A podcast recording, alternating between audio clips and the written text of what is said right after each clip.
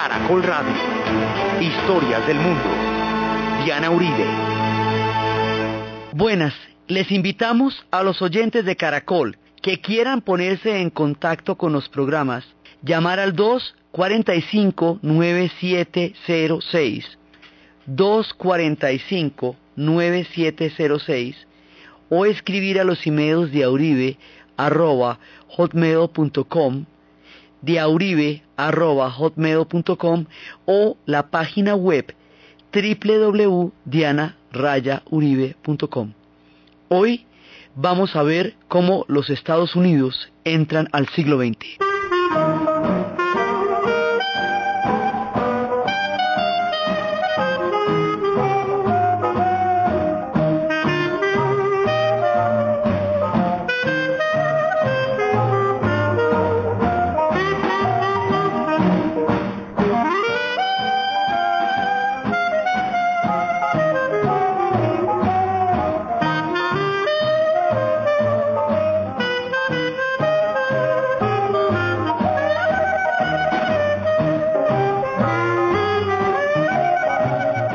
Pasada estábamos viendo cómo el vertiginoso siglo XIX termina con todo su cúmulo de transformaciones.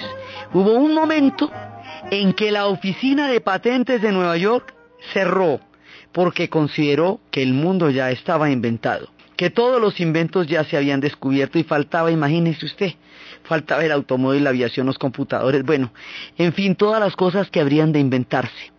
Y después de ese espectro frenético, viene el siglo XX, cambalache, problemático y febril. O sea, arranca un nuevo orden y la historia de los Estados Unidos da unos saltos gigantescos. Es una historia muy poco gradual, es más bien una historia súbita de grandes transformaciones. En un escenario increíblemente complejo, que está determinando un orden mundial, van a entrar en escena en el contexto internacional los Estados Unidos. ¿Cuál es el escenario? El escenario es que Inglaterra había gobernado por completo el siglo XIX y en 1900 muere la reina Victoria. Cuando la reina Victoria muere, después de 64 años de gobierno, uno de cada cuatro habitantes del planeta Tierra era súbdito de la reina Victoria. Esto es un imperio inimaginable que cubría el África, que cubría la India, que cubría una vasta parte del planeta Tierra. Ese imperio que se había constituido con la fortaleza de, los, de la naval, de la armada, se va a enfrentar al surgimiento de nuevas potencias. Ese imperio se va a enfrentar primero con una guerra en Sudáfrica que se llama la Guerra de los Boers, que es una guerra de los holandeses que se quedaron en Sudáfrica, que se volvieron afrikaners, en el momento en que Holanda se retira de sus dominios en el África del Sur. Los que queden allá, los que no regresen a Holanda, ya no serán más holandeses, se van a convertir en una categoría nueva y diferente que llamaremos afrikaners o llamaremos boers. Estos holandeses van a quedar después, estos boers, o sea, descendientes de holandeses que se quedan en Sudáfrica y que por lo tanto se vuelven surafricanos, se van a quedar allá y resulta que Inglaterra se va a apoderar de Sudáfrica, de donde estos personajes, esos boafricanos, van a quedar sometidos al dominio inglés y ahí se van a producir unos choques muy grandes, porque Inglaterra los va a tratar de una manera muy ruda. Esta gente le va a hacer una guerra que contra el imperio británico, siendo ellos un pequeño ejército, los van a tener tres años combatiendo y les van a meter un desgaste y los van a, digamos, a confrontar de una manera que nadie esperaba. En el momento en que se desarrolla la guerra de los Boers, en ese instante, Alemania está surgiendo como potencia. Cuando Alemania está surgiendo como potencia, ve en la oportunidad de la guerra de los Boers una posibilidad de enfrentar a Inglaterra con la que está llamada a enfrentarse desde el momento en que decidió ella misma ser una armada. Entonces, cuando eso pasa, cuando los alemanes van a apoyar a los Boers, los ingleses se dan cuenta que Alemania está desperezándose y entrando voraz en la era de los imperios, se pellizcan aquí viene uno grande. Hasta ahora no teníamos lío sino con Rusia, el gran juego. Y el gran juego era aquí una confrontación entre Rusia e Inglaterra por todo el, dominio del mundo, que fue lo que nos había llevado a la guerra de Crimea y todo eso. Pero ahora, al ver que Alemania está creciendo como Estado, Inglaterra siente pasos de animal grande. Entonces dice, un momentico, ¿sabe qué? Más bien yo no voy a tener ningún problema con Estados Unidos. De nada. Yo a Estados Unidos lo dejo que siga su camino y le facilito la que pueda porque tengo que ponerme moscaes con los alemanes que se están poniendo muy serios aquí. Entonces vamos a ver cómo le hacemos. Entonces mire, tranquilos con Alaska, le damos un corredor frescos para que atraviesen el Canadá, que es dominio inglés, y vayan para Alaska sin problema. O sea, no se agite por eso. Tranquilos con Alaska.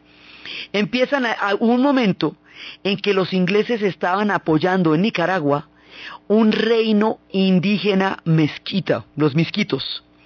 Si el reino de Misquitia hubiera sido viable, todas las antiguas naciones indias que fueron desposeídas de su territorio hubieran podido alegar por la existencia del reino de los misquitos en Nicaragua que las tierras eran de ellos y Estados Unidos entraría en cuestionamiento. ¿Usted se imagina la vuelta? Pues no. Los ingleses se retiraron de la reclamación de apoyo a los misquitos y siguieron en su tema de Europa. Entonces se van retirando y se van retirando de todos los escenarios en los cuales se hubieran podido confrontar con los Estados Unidos. Estados Unidos había comprado Alaska porque los rusos se la habían vendido para que no se les metieran los ingleses por allá, pero tenían el corredor del Canadá, entonces los rusos no quieren meterse en problemas con los Estados Unidos, les venden Alaska. Los ingleses no quieren problema con los Estados Unidos, hacen el corredor del Canadá, se retiran de la reclamación de los misquitios, siguen su tema en Europa y de una vez dicen una cosita.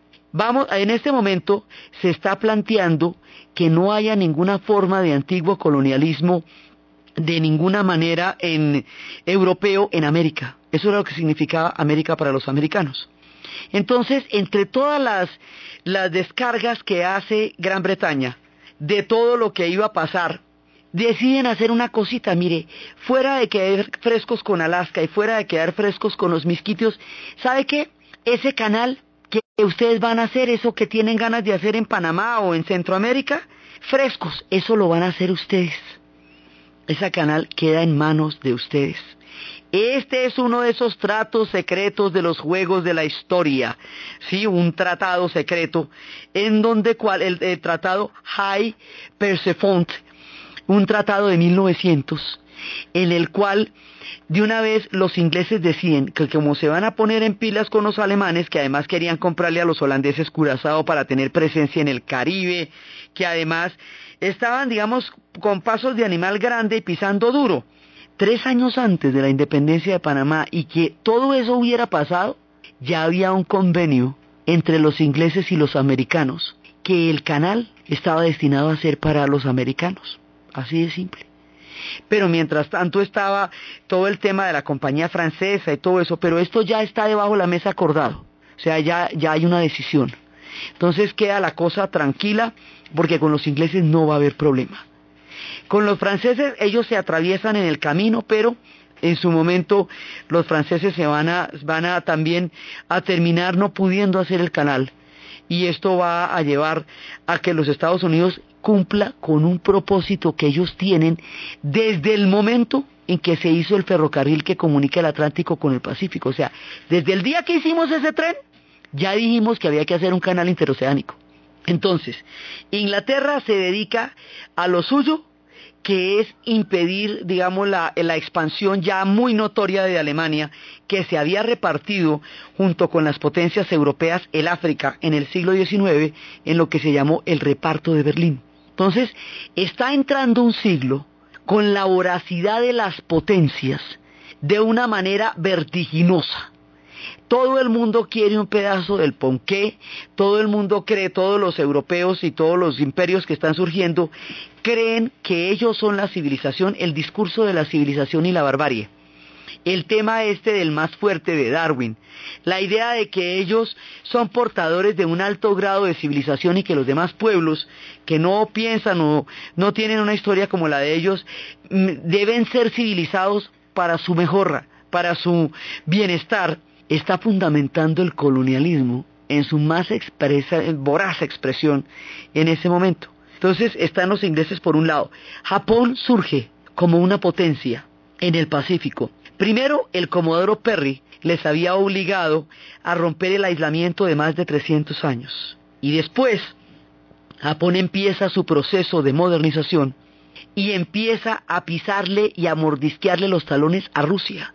Y a Rusia le va a hacer una vuelta larguísima al atacar la flota de Puerto Arturo. Rusia también se sentía que era una potencia enorme y que Japón era un país que apenas estaba empezando a ocupar un lugar en el escenario mundial. No le temía, no se imaginaba que Japón tenía una manera de pelear mucho más eficaz que el ya, eh, digamos que el decadente imperio zarista. Y resulta que los japoneses los van a vencer y les van a derrotar toda la flota marina en Puerto Arturo. Y de esa manera Rusia va a tener un, un chasco muy grande, va a tener un problema complicado porque ahí empiezan una serie de acontecimientos de decadencia y de desgaste y degradación del zarismo que van a conducir eventualmente al triunfo de la Revolución de Octubre más adelante. Pero los acontecimientos se desencadenan a partir del momento en que Japón derrota a Rusia en Puerto Arturo. Al derrotar Japón a Rusia en Puerto Arturo, aparece la presencia de los japoneses en el Pacífico, de donde en algún momento se las van a ver con los americanos, porque ambos están por lo mismo, por el Pacífico. Ya están ahí metidos, ya se ganaron un espacio al derrotar a Rusia, ya están por Corea, así que la cosa se está planteando de esa manera. Por otro lado, España languidece. Y al languidecer España, como habíamos visto en ese instante, pues esa oportunidad es aprovechada por Estados Unidos para hacerse a Cuba, hacerse a Puerto Rico y a Filipinas, logrando de esa manera la presencia en el Caribe y en el Pacífico también, y en Hawái, por supuesto. Entonces, hay un momento en que todo el mundo está redefiniendo la mano de los poderes imperiales. Cambio de manos, cambio de orden mundial. Empieza el siglo con un reparto de todos los territorios que no lograron convertirse en potencias durante el siglo XIX y el que no está en la mesa está en el menú. Entonces todo el mundo, cuchillo y tenedor, tienen listos los individuales, servillete en el cuello y hágale. Y esto es quién se va a comer a quién, cómo y de qué manera. Así empieza el siglo XX y augura una época de una voracidad que nosotros no nos llegábamos a imaginar. Este es el escenario. Está la guerra de los Boers en Sudáfrica, la rebelión de los Boxers en la China contra la presencia de los extranjeros, una rebelión en la cual los Boxers habían acusado a los extranjeros de haber irritado a los vientos y que los hilos del telégrafo habían irritado a los vientos, los vientos habían irritado a los ríos, y el gran río amarillo se había desbordado sobre la población china, trayendo miseria y desolación, y por lo tanto había que sacar a los extranjeros para reconciliar a los vientos con el espíritu del río, y les decía una rebelión la tenaz, rebelión que hizo posible que un montón de potencias extranjeras invadieran a China y la despedazaran y eso es parte de las migraciones chinas que están llegando a América. Entonces el mundo se está barajando en una mano completamente distinta, las cosas están cambiando ahora. Y Estados Unidos en este gigantesco escenario en donde se están dando tratados, en donde se le está tratando también de romper la butaca al Medio Oriente, al Imperio Otomano, donde la geopolítica está ebulliendo en un nuevo tipo de jugadas, Estados Unidos está listo para meterse en el concierto del siglo XX, para entrar en condiciones de, digamos, en las mismas condiciones a la mesa, se van a sentar a la mesa los jugadores de póker a feriarse el mundo. Y los Estados Unidos, que había asumido una posición aislacionista, ellos tenían anteriormente la consigna de que ellos no tenían aliados estratégicos sino intereses algunas veces tenían intereses con aquel o con el otro, pero no estaban metidos en el club de ninguno. Eso lo habían decidido desde los tiempos de la Revolución Francesa, cuando todo el mundo les pedía apoyo, ellos en lo suyo. Y lo suyo era crear esa nación. Lo suyo era el oeste, lo suyo era eh, comprar la Luisiana, extender las fronteras, se metieron con México porque era parte de su proceso de expansión, pero ellos trataron de mantenerse al margen de todos los conflictos europeos que durante el siglo XIX fueron muchos. Ahora, el tiempo del aislacionismo va terminando. La doctrina Monroe les va a dar una proyección, la de América para los americanos, una proyección continental. Se preparan para un salto hemisférico y pasan desde su propia mirada, eh, a partir de sus propios procesos, a irrumpir en el mundo ¿Y de qué manera?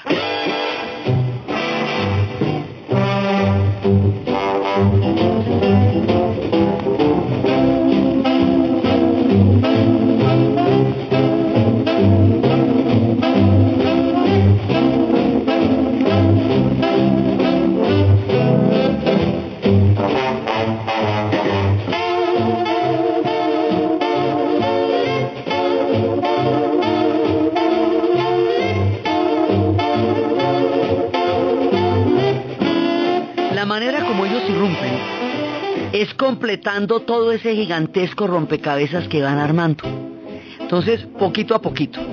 Ya habían, habíamos visto cómo habían hecho las 13 colonias, cómo de las 13 colonias habían comprado la Luisiana, con Luisiana se movieron, desde en ese punto se movieron al este de Mississippi, cómo van a tener la, la guerra con México y se van a tomar, apoderar del 67% del territorio mexicano cómo van a acabar con las naciones indias y van a llegar hasta el Pacífico y cómo van a hacer el ferrocarril. Cuando hacen el ferrocarril, en ese momento ya estamos viendo que necesitan el canal. Y habíamos visto cómo pasan de una política aislacionista a la teoría de este señor Maham. Este señor Maham es el que dice que Estados Unidos está listo para ser una potencia. Y ser una potencia significa, analizando el caso de los ingleses, tener una armada una armada eficiente y fuerte. Y deciden tener una armada, ahí es cuando rompen verdaderamente el aislacionismo. Cuando van a tener la armada, es que van a incursionar tanto en el Pacífico como en el Caribe, según los vimos en los procesos de las guerras de independencia con España. A medida que el imperio español languidece, a medida que se retira, Estados Unidos va ocupando lo que antes tenía el imperio español. Es la dinámica, se acaba un tiempo y va apareciendo otro. Entonces ahí es cuando deciden hacer la armada y en el momento que deciden hacer la armada, pues ya la tienen, ¿cierto? Ya tienen el Pacífico, ya tienen el Atlántico. Ahora necesitan moverlo por un canal interoceánico. O sea, la idea de un canal interoceánico está montada desde el principio del momento en que decidieron hacer una armada. Eso ya está en la cabeza mucho tiempo antes de que nosotros nos enteremos siquiera de que aquello va a pasar.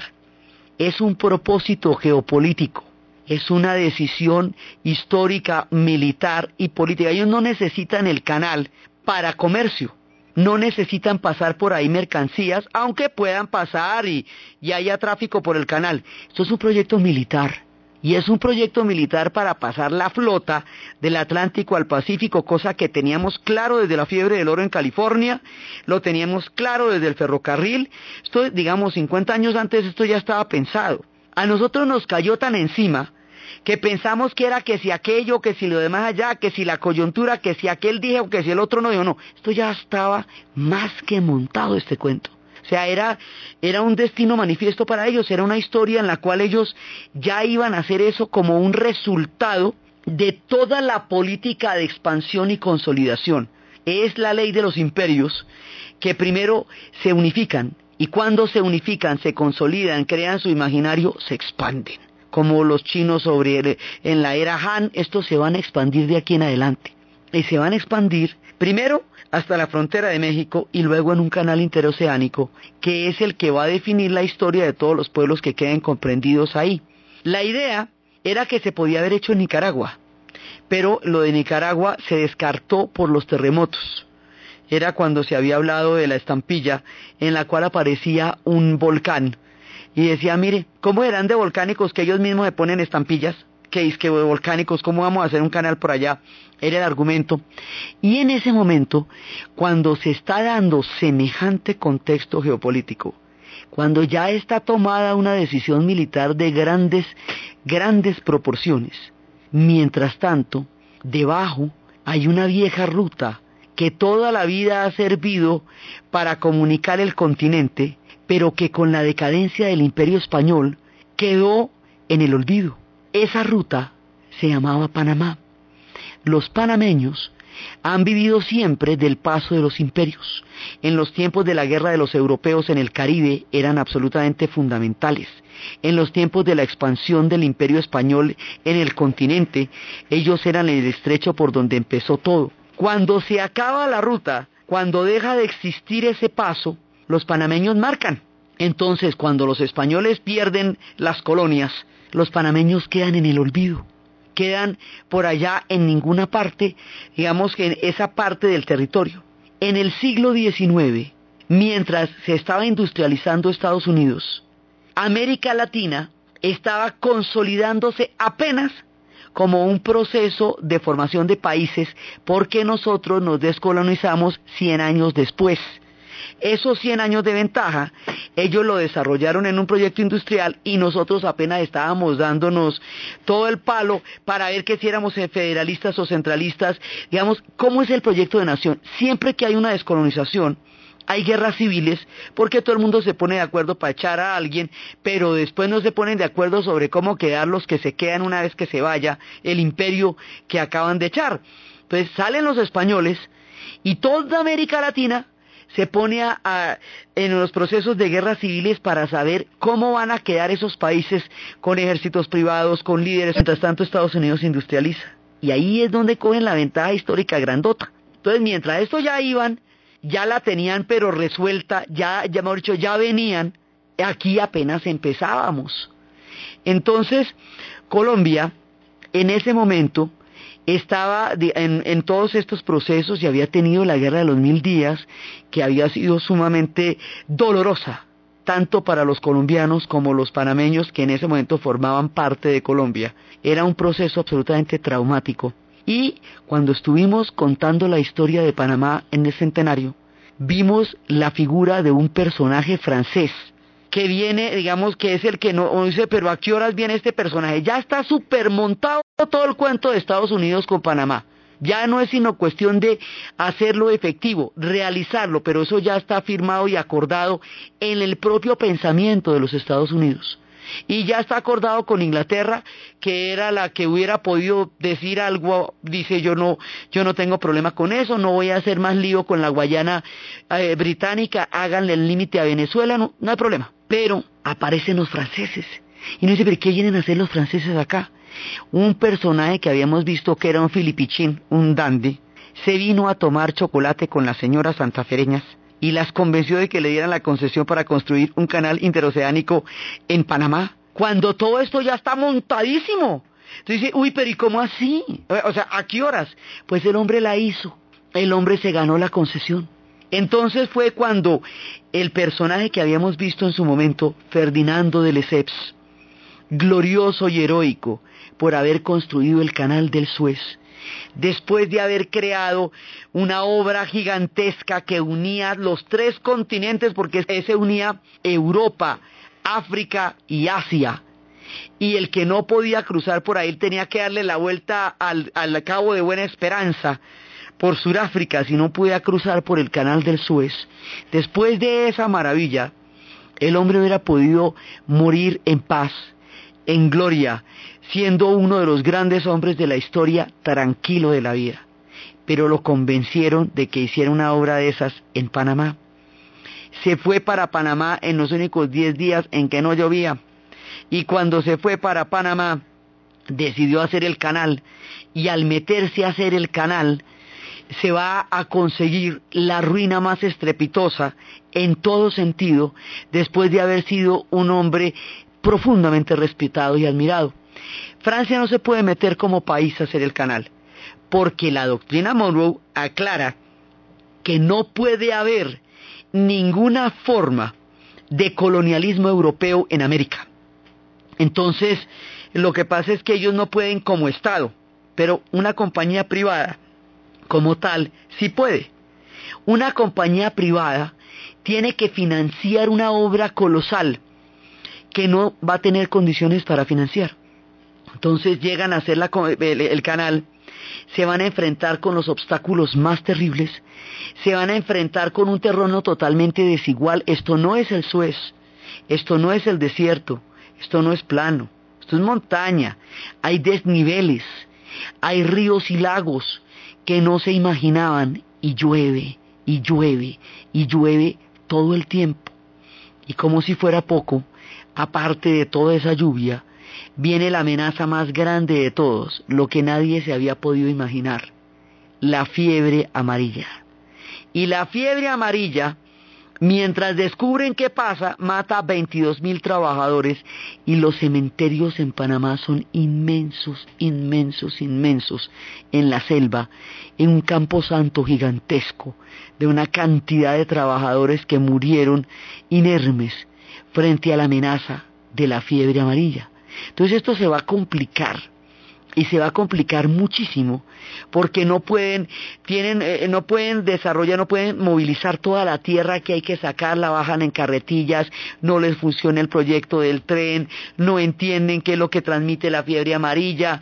Esto se va una suma de acontecimientos va siendo imposible llevar adelante la obra y financieramente no consiguen el billete para poder sacar adelante el proyecto que cada vez se hace más complicado. Entonces cada vez hay menos billete y menos billete. No se lo pueden levantar, el Estado no puede intervenir, los Estados Unidos por supuesto que no les va a facilitar absolutamente nada hasta que esto se convierte en un estrepitoso fracaso con una, con una deuda de gente terrible. Mucha gente murió allá y fuera de que muere muchísima, muchísima gente, esto quiebra. Y va a haber una quiebra fatal. Entonces no sale por ningún lado. Ferdinand de Lesseps queda deshonrado, pierde toda la, la gloria que en vida tuvo por el canal del Suez. Los trabajadores mueren en la selva. El canal queda a medio construir. Esto era, digamos que, una piedra en el camino de una cosa que los Estados Unidos ya tenía clarísima y que no había entendido cómo era posible que le hubieran hecho esa concesión a Francia cuando ya estaba entendido, digamos, como, como entre palabras sobreentendido que nadie sino los Estados Unidos podía construir un canal ahí, como por qué metían los franceses. Pues los franceses se atravesaron a través de este personaje tan hábil, incluso cuando eso estaba quebrado, logró diez años más de derechos de construcción del canal cuando ya la compañía estaba quebrada en ese instante y entonces pues se descubrieron que no había nada que hacer, pero eso no se va a poder sostener. Entonces este fallido experimento de los franceses se atraviesa en el destino histórico que los Estados Unidos tiene trazado y eso prácticamente no es sino dejarlos que se desmoronen solitos que un proyecto militar de grandes proporciones viene pierna arriba y va a tomar posesión histórica y geopolítica de ese territorio del canal.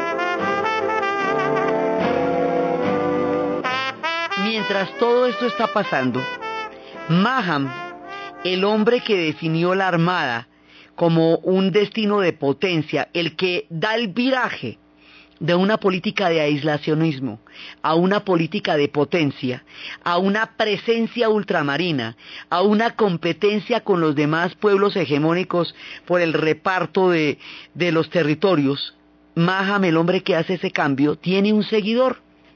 Y el seguidor es un tipo que nació en Clenque, gafufo, chiquito, más bien entelerido, pero con una voluntad la cosa más impresionante. A este tipo el papá le aplicaba una presión gigantesca. Y se la montaba, pero durísimo, durísimo, durísimo.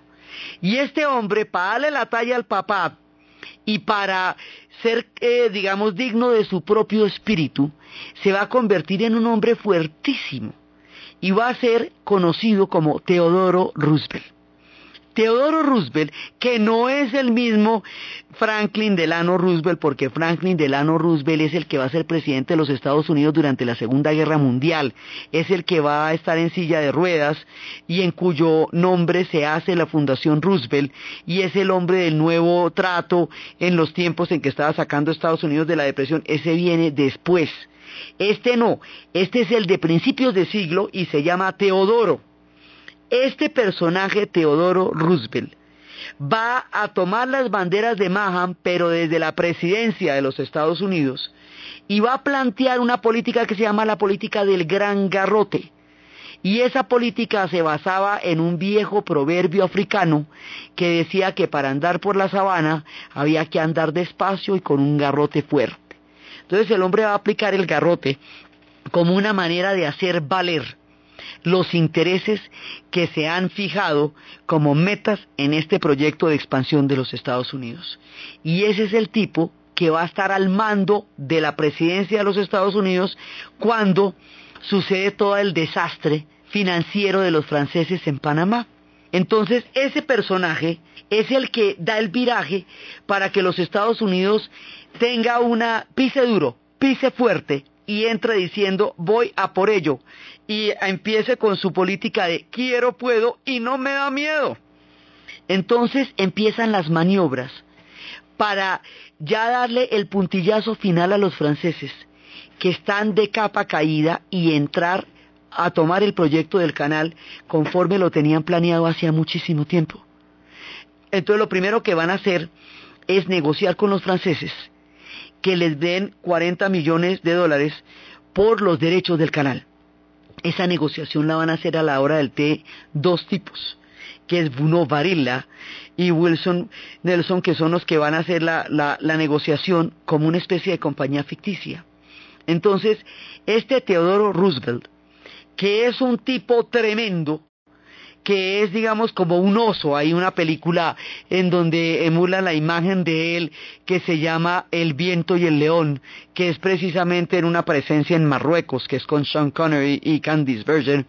Este hombre va a marcar el arquetipo de lo que en política de los Estados Unidos se conoce como los halcones.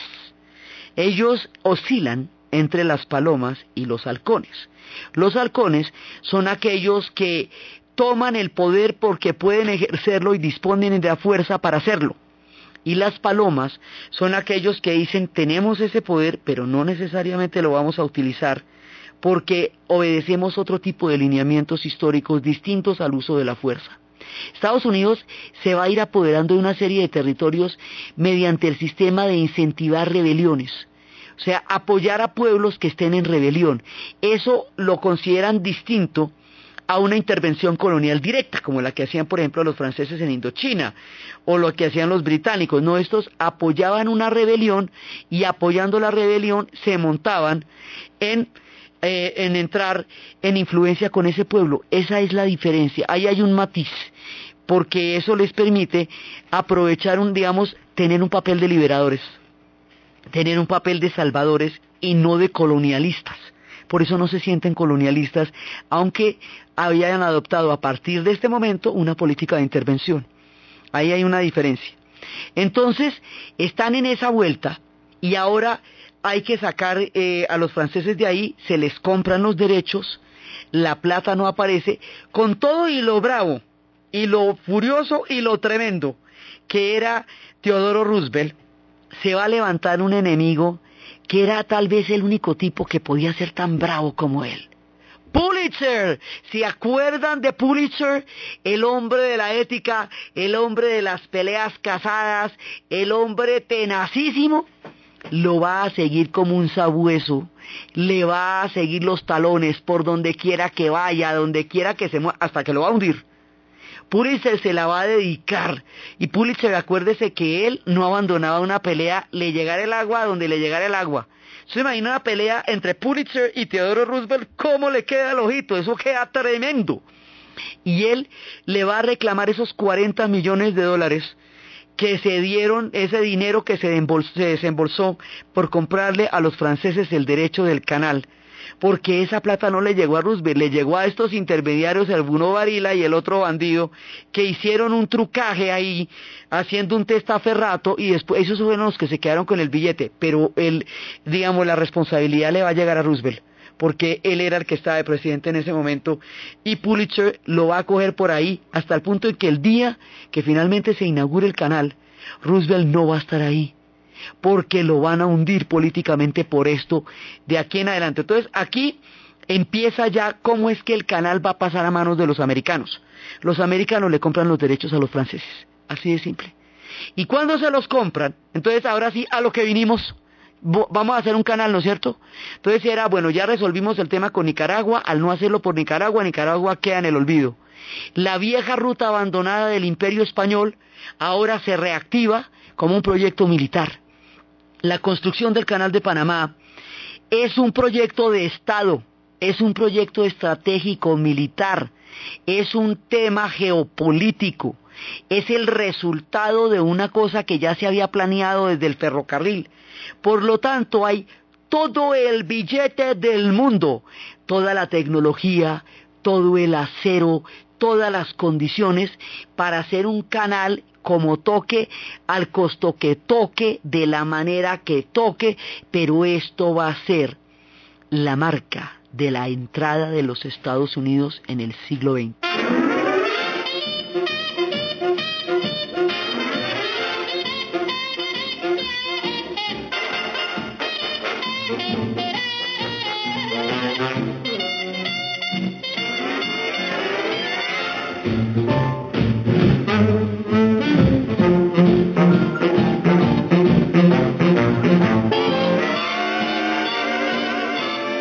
Entonces, esto es, digamos, lo que, lo que va a llevar a ese cambio y a esa presencia norteamericana en el mundo, es la construcción del Canal de Panamá. O sea que esto tiene más que ver con un orden mundial, planetario. Muchas veces hemos dicho que un orden mundial es como el cambio del signo del paréntesis en el álgebra, donde todo lo que está en el paréntesis cambia una vez que le pongan un menos a la entrada. Si uno no se da cuenta de los órdenes mundiales, no se pilla cómo es que están, le pueden caer encima como un piano de cola.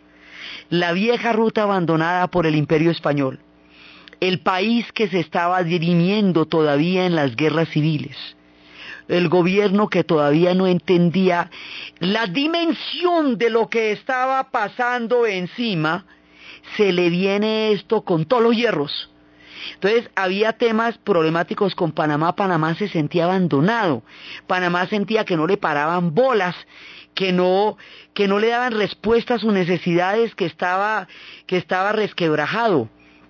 Colombia sentía que la integridad era aquello que tenía que defender y no dimensionaba el, digamos, la urgencia de pararle bolas a Panamá. Entonces, cuando se preparó todo un tratado para hacer el canal y el Congreso colombiano no lo ratifica, Estados Unidos siente que, por un lado, Panamá siente que no le, no le están resolviendo situaciones de extrema urgencia. Estados Unidos siente que están dilatando un proceso que ellos ya lo tienen en la puntica del dedo. Colombia está tratando, consigue o cree estar protegiendo una integridad a través de, de postergar eso. Entonces hay un momento en que hay que salir de ese tema rápidamente. Y la manera para salir de ese tema rápidamente es utilizar este truco que les cuento de apoyar a pueblos que están en rebelión para de esa manera quedar como salvadores y de una vez montarse en la jugada. Entonces ellos hicieron eso en el Medio Oriente, lo estaban haciendo por todos los extremos de la Arabia Saudita con una cantidad de países que serían Qatar, Bahrein, los pequeños Emiratos que estaban alrededor de la península, de la gran península arábica. Pues aquí van a hacer más o menos la misma vuelta. Entonces van y le proponen a los panameños, venga, ¿sabe qué?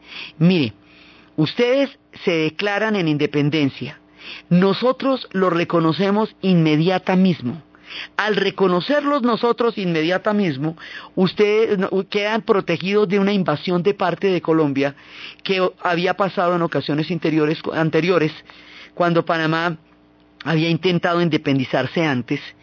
Ustedes dicen que se van, bueno, se independizan. Nosotros los apoyamos. Y una vez que los apoyemos, entonces nos quedamos aquí los dos. Para que yo pueda hacer esa vuelta, dice Bruno Varila, necesito que me den unos poderes plenipotenciarios, o sea, que me den mano blanca, carta blanca. Entonces, pero hagámoslo rapidísimo porque, o sea, si esto lo hacemos a la debida velocidad, así nos sale la cosa. Entonces, efectivamente, ellos incentivan una rebelión que tiene toda una, digamos, toda una historia en Panamá porque efectivamente hay una, hay una sensación de, de estar inconformes con las condiciones históricas que se estaban dando en ese momento. Y mientras tanto, José Manuel Marroquín, cuando todo esto estaba sucediendo, se dedicaba a la retórica, a la gramática, a la ortografía. Y lleve la J, teje, maneje, dije ejercer, objeto hereje, apoplejía, jerjón bujía, vejiga ujier, y así anagramas y el rancho ardiendo, como le parece. Entonces, hay una coyuntura gravísima que se nos viene encima. Y el hombre que nunca había visto un charco, porque era un, un hombre del interior, no se imaginaba lo que era un canal interoceánico, ni lo que tenía que ver Panamá, porque era una cosa que le resultaba extraña, le resultaba ajena. Inclusive Panamá tenía mucho más que ver con la ruta de Lima por el Pacífico, de lo que tenía que ver, estaba, estaba en otro cuadrante de la historia. Hombre no lo entiende, no lo entiende, no, no se pone las pilas, no se pellizca. Y mientras tanto los panameños piden una solución y esa coyuntura se la pillan los americanos que tienen este cipote proyecto encima y le dicen, venga, hagamos este golpe de mano. Y trin, trin, usted se independiza, yo lo reconozco, Colombia no puede entrar porque yo lo acabo de reconocer, pero hacemos un canal interoceánico aquí. Ahora, ¿sabe qué necesito para que me funcione la vuelta? Necesito que me firme este tratado. Pero ya, fírmemelo.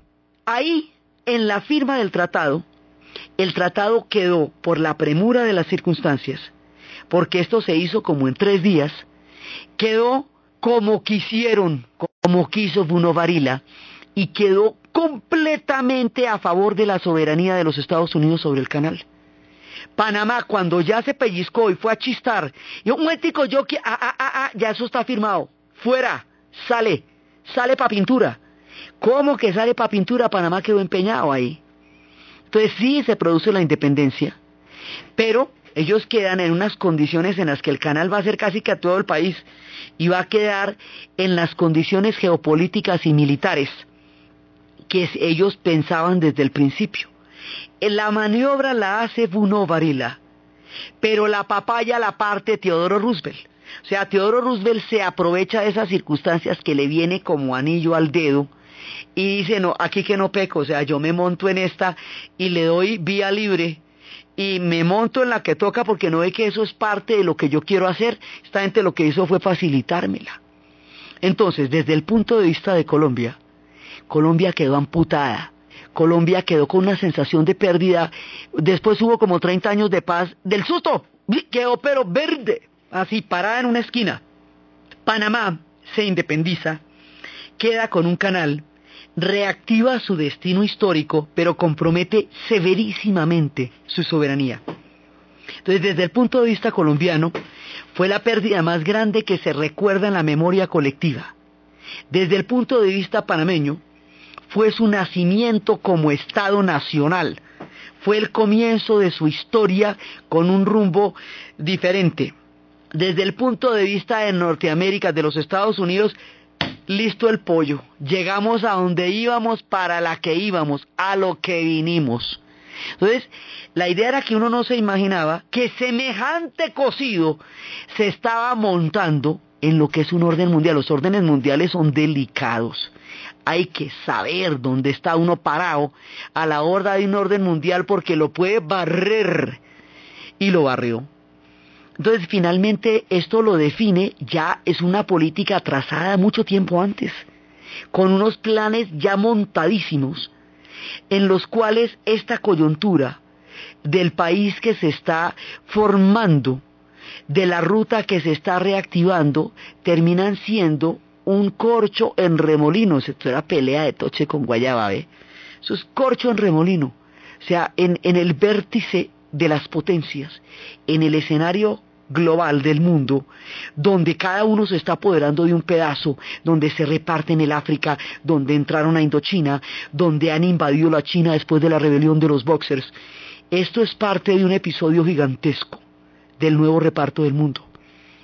Y eso era lo que nadie se imaginaba pensaban que era un debate, que si el Congreso, que si el uno, que si el otro.